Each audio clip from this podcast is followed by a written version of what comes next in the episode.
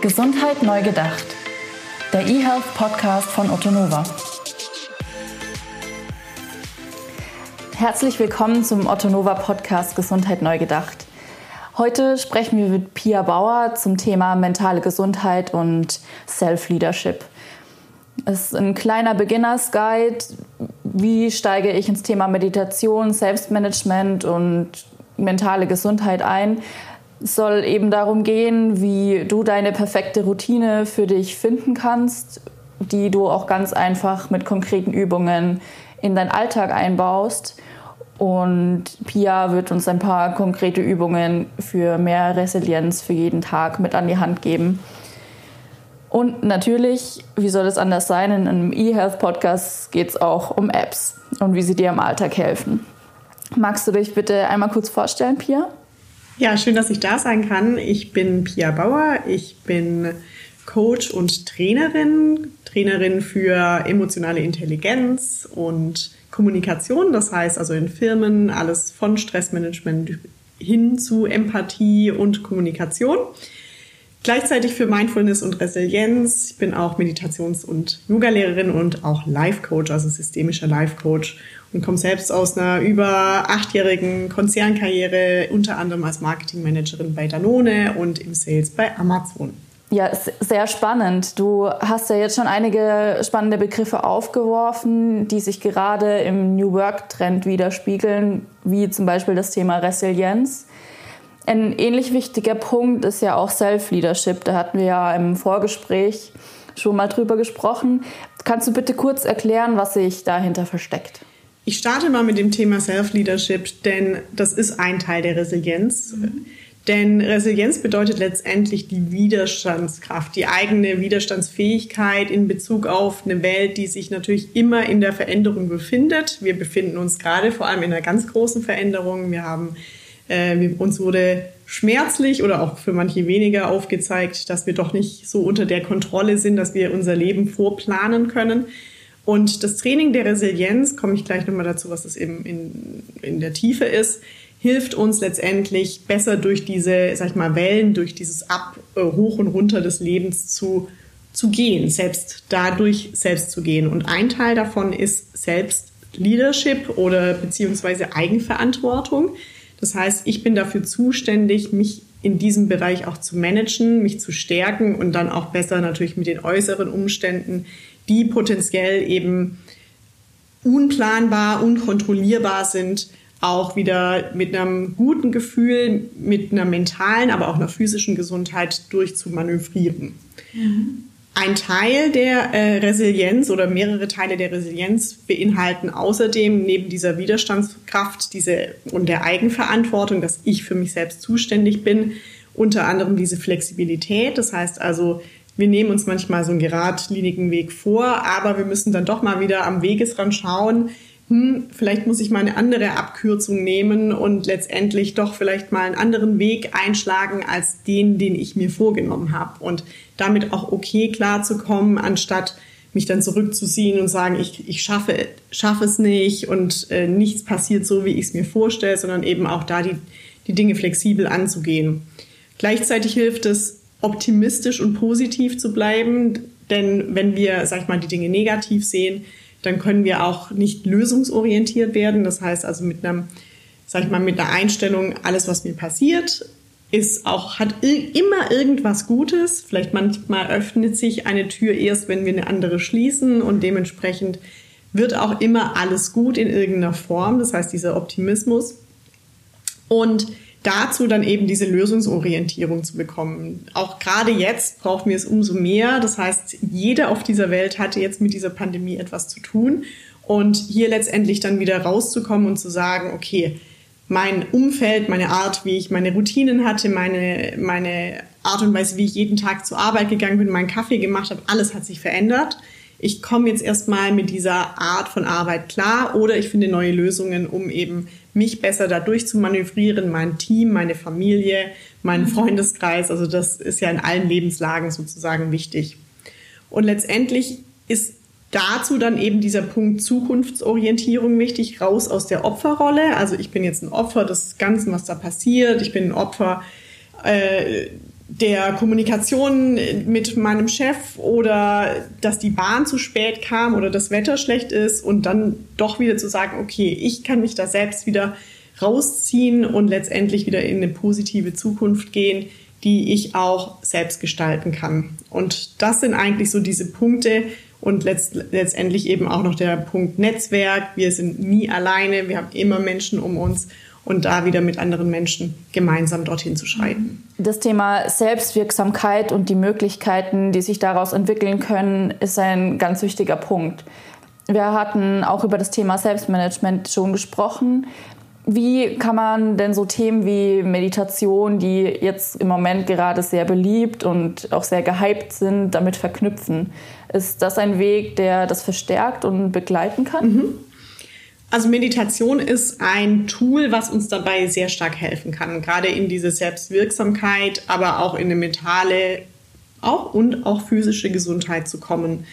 Ich sag mal so, es ist nicht nur das, es ist nicht das eine Tool, es gibt für jeden sozusagen auch so sein Rezept, um so eine, ich sag mal letztendlich in eine innere Ausgeglichenheit, in ein Wohlbefinden zu kommen, gesund zu sein und ich sag mal so, das sind Wünsche, die jeder Mensch eigentlich hat. Das sind Gefühle, das sind, das ist ähm, was, wonach jeder Mensch auch strebt. Also neben Glück natürlich Wohlbefinden, Ausgeglichenheit und Gesundheit.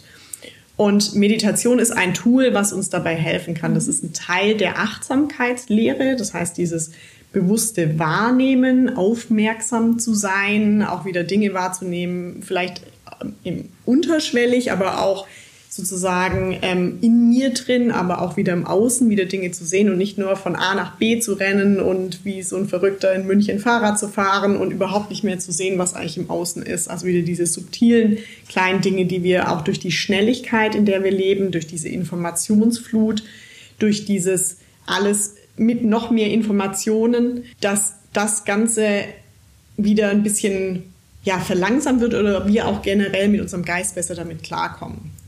Und wenn man sich überlegt, dass wir im Gegensatz zu, zu unserem, sag ich mal, Vorfahren Neandertaler Zeit so viele Informationen an einem Tag aufnehmen, wie, der, wie unser Vorfahre in seinem ganzen Leben, aber unser Körper trotzdem noch so konstituiert ist wie unser Vorfahre, also wie er mit Stress umgeht, wie ähm, auf Reize, auf sag ich mal, vor allem natürlich jetzt auch sozialen Stress, wie er damit umgeht, die, gleichzeitig die Cortisol oder auch die ganzen Stresshormone ausschüttet und sich überlegt, dass wir das alles an einem Tag durchmachen und die anderen in einem Leben oder unsere Vorfahren, dann kann man sich mal überlegen, in welcher Form, was wir eigentlich geistig in unserem Verstand alles an einem Tag verarbeiten müssen. Und dementsprechend steigt eben auch der Wunsch nach einer inneren Zentrierung immer mehr. Wir wissen, dass ungefähr 71 Prozent der Menschen, die meditieren möchten, also man sagt ungefähr, dass, dass 6,6 Prozent der Deutschen meditieren, 12 Prozent wollen noch mehr meditieren und davon diese 71 Prozent nennen, dass sie eben entspannter sind, dass sie ausgeglichener sind, dass sie letztendlich zentrierter sind, aber auch, es kommt ein bisschen auf die Meditationstools an, ähm, gibt es ganz tolle Studien dazu, aber auch wieder empathischer sind, mitfühlender und bessere Kommunikation auch in ihrem Leben ja, herstellen können. Und mhm. das sind sozusagen diese, dieses innere Erkennen, oh, im Außen kriege ich es irgendwie gerade nicht hin, vielleicht muss ich mal bei mir anfangen. Das sind oft so diese Punkte, wobei die Leute dann auch starten, hm, vielleicht muss ich mal ein bisschen in mich reinhören. Und es ist geht schon lang weg von diesem esoterischen Touch und Om-Singen etc., sondern es ist wirklich sehr stark wissenschaftlich untersucht, mhm. wie viel diese innere Zentrierung eigentlich bringt. Dann ist es, glaube ich, auch eine ganz spannende Frage, nicht nur für diese 12 Prozent. Wie schafft man es denn, mehr zu meditieren oder generell achtsamer durch den Alltag zu gehen? Hast du da einen Ansatz, Tipps und Tricks, wie man das schaffen kann? Ich, ich sage immer, not one size fits all. Also für je, jeder muss ein bisschen für sich selbst erkennen, was, was ist denn der Bedarf. Also was ist ein Wunsch von mir, den, oder was ist ein Ziel von mir, wo möchte ich eigentlich hin? Möchte ich ausgeglichener werden? Möchte ich ein bisschen, möchte ich wieder meinen Körper in irgendeiner Form wieder fühlen können? Möchte ich Stress abbauen? Oder auf der anderen Seite möchte ich besser mit meinen Mitmenschen umgehen können, möchte ich mal verstehen, warum ich in gewissen Situationen emotional reagiere, obwohl ich das selbst danach eigentlich gar nicht so mochte oder wollte, wie ich reagiert habe. Das heißt also, mich, mich besser emotional, emotional zu regulieren. Das sind sozusagen so zwei Felder. Das eine hat rein mit meiner eigenen Präsenz zu tun, mit meinem eigenen Stressmanagement und das andere ist eher auch natürlich auf wir nennen das auch das System, die Menschen, mit denen wir zu tun haben, ähm, bezogen. Und letztendlich geht es wirklich Schritt eins darum zu sagen, okay, was möchte ich eigentlich erreichen damit? Mhm. Und das Wichtigste ist, warum? Das, das ist immer die allerwichtigste Frage, warum möchte ich irgendwas verändern und wo sollte es hinführen? Wie möchte ich mich nachher fühlen? Das Gefühl ist nachher das Allerwichtigste. Dieses, wie möchte ich mich fühlen? Diese Frage sollte sich jeder stellen. Und dann setze ich mir ein Ziel. Das heißt also, ich möchte mich, möchte mich zum Beispiel ähm, innerlich gelassener fühlen. Und dann kann ich mir sozusagen eine Übung raussuchen. Die kann man online oder offline machen oder mal in einem, in einem Training oder online äh, auf einer App ausprobieren. Das Wichtige ist eben, was dazugehört zu diesem Ziel, es zu erreichen, ist die Disziplin. Ich muss leider dranbleiben. Man weiß, dass man nach vier Wochen einen Effekt spürt und nach sechs Monaten können wir die Veränderung im Gehirn sehen. Mhm. Und dementsprechend ist es wirklich dieses, ich setze mich da jetzt mal hin. Vielleicht ist es für die einen, mal den Körper wahrzunehmen und sozusagen eine Art von Bodyscan zu machen, so eine Präsenzübung, wieder mehr Aufmerksamkeit auf mich und meinen Körper zu bringen. Das heißt, ich scanne alle Körperteile durch. Oder für andere ist es mal die Gedanken zu reflektieren und sich zu versuchen, in verschiedene ähm, Perspektiven in sich selbst zu versetzen. Also wer spricht denn da jetzt gerade in mir? Was habe ich denn hier gerade für eine Überzeugung, die vielleicht gar nicht so rational ist? Um letztendlich wieder so einen eigenen, aus dem eigenen Perspektivwechsel in den anderen Perspektivwechsel auch, ja, es könnte eigentlich mein Gegenüber denken und welche Überzeugungen hat dieses Gegenüber, um vielleicht das Ziel Empathie auch zu bearbeiten. Also wir haben hier den Bodyscan oder das Atmen, eine Minute, zwei, drei, vier, fünf Minuten einfach mal ein- und auszuatmen. Immer wieder, wenn ich abschweife, wieder zurück zum Atem gehen, wieder ein- und auszuatmen. Es geht nicht darum, einen Marathon oder so einen Sprint zu erreichen. Ich muss das jetzt erreichen, sondern es geht eigentlich jeden Tag darum, nur zu bemerken. Ja, das ist ein ganz wichtiger Punkt, den du ansprichst. Du hast ja eben gesagt, jeden Tag. Das heißt, die Regelmäßigkeit spielt eine große Rolle. Wie, wie schafft man es denn, ich weiß, es natürlich auch wieder individuell. Jeder Alltag sieht anders aus, aber welche Möglichkeiten gibt es denn, das als positive Routine im Alltag zu verankern? Auch hier wieder, jeder muss sich ein bisschen ausprobieren. Viele, ich sag mal, ich, spreche jetzt mal von der Mehrheit. Es gibt immer so zwei Teams. Die einen sind die Morgensmenschen und die anderen sind die Abendsmenschen. Letztendlich müssen wir uns eben, wie ich vorher gesagt habe, dieses Ziel setzen und dann auch wirklich dranbleiben. Wenn ich weiß, was es mir bringt, dann bleibe ich auch dran. Die einen setzen sich morgens hin, fünf Minuten direkt nach dem Aufstehen und schreiben zum Beispiel erstmal so ein paar Gedanken in ein Buch. Das ist auch eine Art von Reflexion. Oder sie schließen fünf Minuten die Augen und atmen tief ein und aus. Also ich sag mal, alles zwischen fünf und 20, fünf bis 20 Minuten ist eine super Zeit. Ich würde nicht am Anfang gleich mich 30 Minuten jeden Tag hinsetzen, da bleiben wir nicht dran. Die fünf Minuten reichen. Regelmäßigkeit ist wichtiger als Länge. Das ist ganz, ganz wichtig. Wurde auch wissenschaftlich bewiesen. Die anderen sind abends ruhiger. Vielleicht ist am Morgen sind schon total viele To-Do-Listen im Gehirn und ich kann mich da überhaupt nicht drauf konzentrieren. Dann mache ich es eben abends. Und bei vielen ist es so, dass Bewegung gleichzeitig, also vorab vor allem auch hilft. Das heißt also, ich gehe erstmal eine Runde laufen oder tanzen oder Yoga machen oder was auch immer für eine Sportart, um danach mir zumindest mal noch fünf Minuten zu nehmen und mal nichts zu tun, also auch nicht gleichzeitig zu dehnen oder sonst irgendwas, sondern wirklich mal einfach nur da sitzen und zu atmen oder die Gedanken zu schweifen zu lassen oder auch eine App natürlich zu nutzen. Gutes Stichwort. Wie schafft man es denn, diese Verknüpfung von Online und Offline hinzubekommen? Also wir haben jetzt, wir sind in einem ganz tollen Zeitalter, in dem wir so viel Unterstützung über die Apps bekommen. Ich bin ein Fan davon. Ähm, es gibt ganz tolle Apps, äh, wie zum Beispiel Kenku, ähm, Calm, Insight Timer, da gibt es auch Meditationen von mir. Dann gibt es, wen haben wir denn noch? Headspace, also so die, die ganz bekannten. Und diese können uns super unterstützen. Es gibt dort Kurse, es gibt einzelne Dinge, die ich einfach entdecken kann. Ich empfehle immer für den Anfang, dass ich einfach mal bei einer Sache bleibe, mal, zumindest mal zwei Wochen lang die gleiche Meditation mache, mir, mir schon einen Platz in meinem Raum schaffe, irgendwo, wo ich sofort immer so ein, ich werde daran erinnert, da setze ich mich jetzt hin. Also nicht jeden Tag woanders, sondern jeden Tag der gleiche Platz, jeden Tag am besten ein Reminder in den Kalender. Kann auch zum Beispiel bei der Arbeit passieren, mal eine Minute ein- und auszuatmen. Manche brauchen Timer dafür, manche brauchen eine App dazu, manche brauchen es angeleitet und manche eben nicht. Und das ist wieder ziemlich individuell und ich finde das Tolle ist, dass wir das online und offline super toll letztendlich verknüpfen können. Es geht wirklich letztendlich darum, dass die Arbeit muss ich in mir machen. Aber die Apps können eine tolle Unterstützung sein, solange sie keine Ablenkung sind. Und du empfiehlst eine Variante, zumindest mal zwei Wochen durchzutesten und dann für sich eine Review zu machen, fühle ich mich besser oder wie fühle ich mich anders? Genau, das zum einen, also ich sag mal zwei Wochen bei einer Sache bleiben, ist, hilft schon mal eben in so eine Routine reinzukommen. Eine Routine, wissen wir, ist eigentlich erst so ab 45 Tagen im Körper, dass wir es wirklich machen. Aber ich sag mal so, da nicht jeder wirklich diese, diese ich sag mal, es gibt auch kreative Gehirne, die auch ein bisschen Abwechslung brauchen. Und ich spreche da einfach aus, auch aus meiner Erfahrung. Ich nutze angeleitete Meditation, wenn ich weiß, ich ähm, möchte jetzt auch irgendein Thema bearbeiten. Und für den Anfang würde ich aber empfehlen, bei einer Sache zu bleiben. Die, die ganzen Apps haben aber auch alle sehr strukturierte Kurse. Das heißt, also das gerne mal machen.